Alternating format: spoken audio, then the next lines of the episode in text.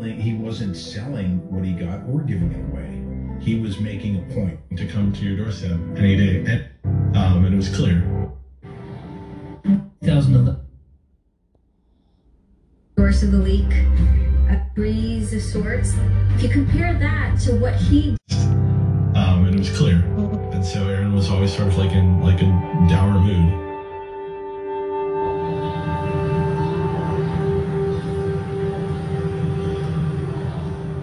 He wouldn't give off any sensitive information about his whereabouts during this time because he was so afraid that the FBI would be waiting for him. It was a time of unprecedented social and political activism. Time magazine would later name as their 2011 Person of the Year,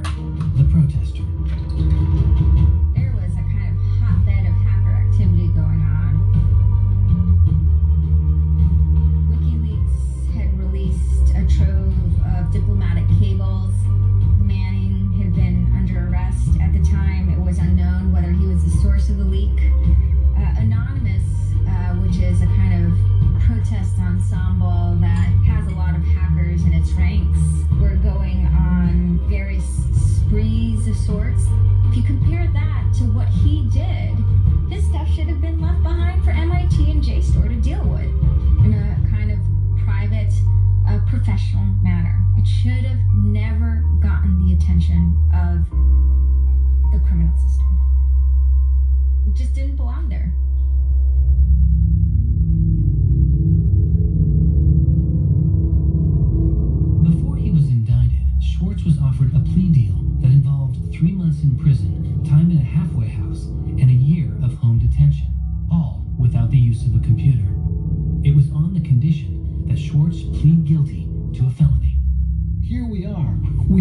Discovery, no evidence whatsoever about what the government's case is. And we have to make this immense decision where the lawyer is pushing you to do this.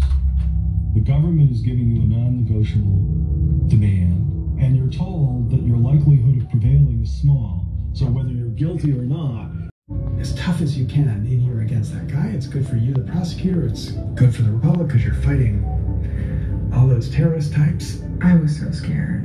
I was so scared of having my computer seized. I was so scared of going to jail because uh, of my computer being seized. I had confidential material from from sources from my previous work on my laptop. And that is above all my priority is to keep my sources safe. I was so scared of of what was going to happen to Ada. Aaron told me that they'd offered him a deal, and he finally just said that he would take it if I told him to. And I say, I came real close to saying take it. He had these, he had developed like serious political aspirations in the intervening time between when, you know, that moment when he ended that entrepreneurial startup life and begun this new life that had come to this political activism. And he just didn't believe that he could continue in his life with a felony. You know, he said to me one day, we were walking by the White House, and he said to me, they don't let felons work there.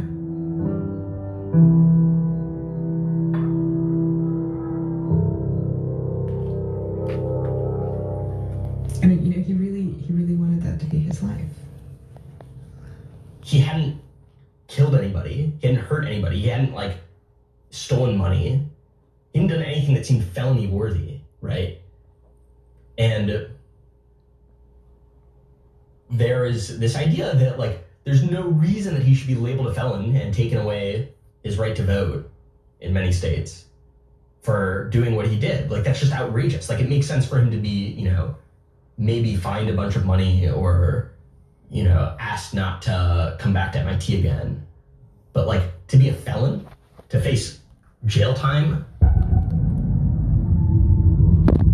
Swartz turned down the plea deal.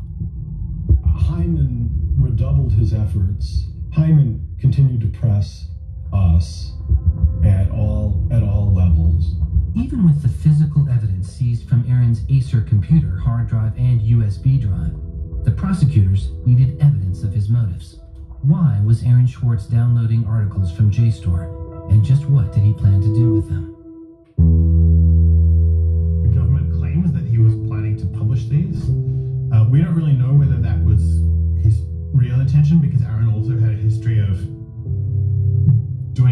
Doing projects where he'd analyze giant data sets of articles in order to learn interesting things about them. The best evidence for that was that when he was at Stanford, he also downloaded the whole Westlaw legal database. In a project with Stanford law students, Swartz had downloaded the Westlaw legal database. He uncovered troubling connections between funders of legal research and favorable results. He did this amazing analysis of for profit companies giving money to law professors who wrote law review articles which were then beneficial to like Exxon during an oil spill, right? So it was a very corrupt system of, of funding, you know, vanity research. Swartz had never released the Westlaw documents. In theory, he could have been doing the same thing about the JSTOR database. That would have been completely okay. If he were, on the other hand, intending to create a competitive service to JSTOR, like we're going to set up our own, you know, access to the Harvard Law Review and charge, you know, money for it, then, you know, okay, now it seems like criminal violation uh, because you're commercially trying to exploit this material, but it's kind of crazy to imagine that's what he was doing. So, but then there's the middle case. Well, what if he was just trying to liberate it for all of the developing world? But depending on what he was doing, it creates a very different character to how the law should be thinking about it. Um, the government was prosecuting him as if this was like a commercial violation, like stealing a whole bunch of credit card records. It was that kind of crime. I don't know what he was going to do with that database, but I heard from a friend of his that Aaron had told him he was going to analyze the data for evidence of corporate funding of climate change research that led to biased results. And I, I, I totally believe that. I was just told that Steve wanted to talk to me. Um, and I thought maybe this is a way I could get out of this, just exit the situation. And I didn't want to live in fear of having my computer seized.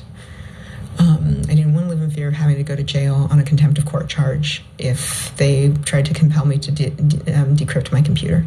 When they came to me and said, you know, Steve wants to talk to you, that seemed reasonable. They offered Norton what is known as a Queen for a Day letter, or a proffer. It allowed prosecutors to ask questions about Aaron's case. Norton would be given immunity from prosecution herself for any information she revealed during the meeting. I didn't like it. I, I told my lawyers repeatedly that I didn't, uh, this seemed fishy. I didn't like this. I didn't want immunity. I didn't need immunity. I hadn't done anything. But they were really, really stringent that there was, they did not want me meeting the prosecutor without immunity. But just to be clear, this is a queen for a day deal, a proffer. Right, a proffer letter. In which you basically gained information them in exchange for protection from the prosecutor. So um, it wasn't handing information over. It was, at least that's not how I saw it. It was just having a discussion, having an interview with them. Well, they're, they're asking you questions. They're asking me They can questions. ask about whatever they want. Right. And whatever they learn, I really, right, and I, I repeatedly tried to go in naked. I repeatedly, I repeatedly tried to turn down the proffer letter. I was ill. I was being pressured by my lawyers. I was confused. I was not doing well by this point. I was depressed and I was scared and I didn't understand the situation I was in. I had no idea why I was in this situation. I really very distraught about it. We were very distraught about it. Aaron's attorneys were very distraught about it. We tried to get Quinn to change attorneys.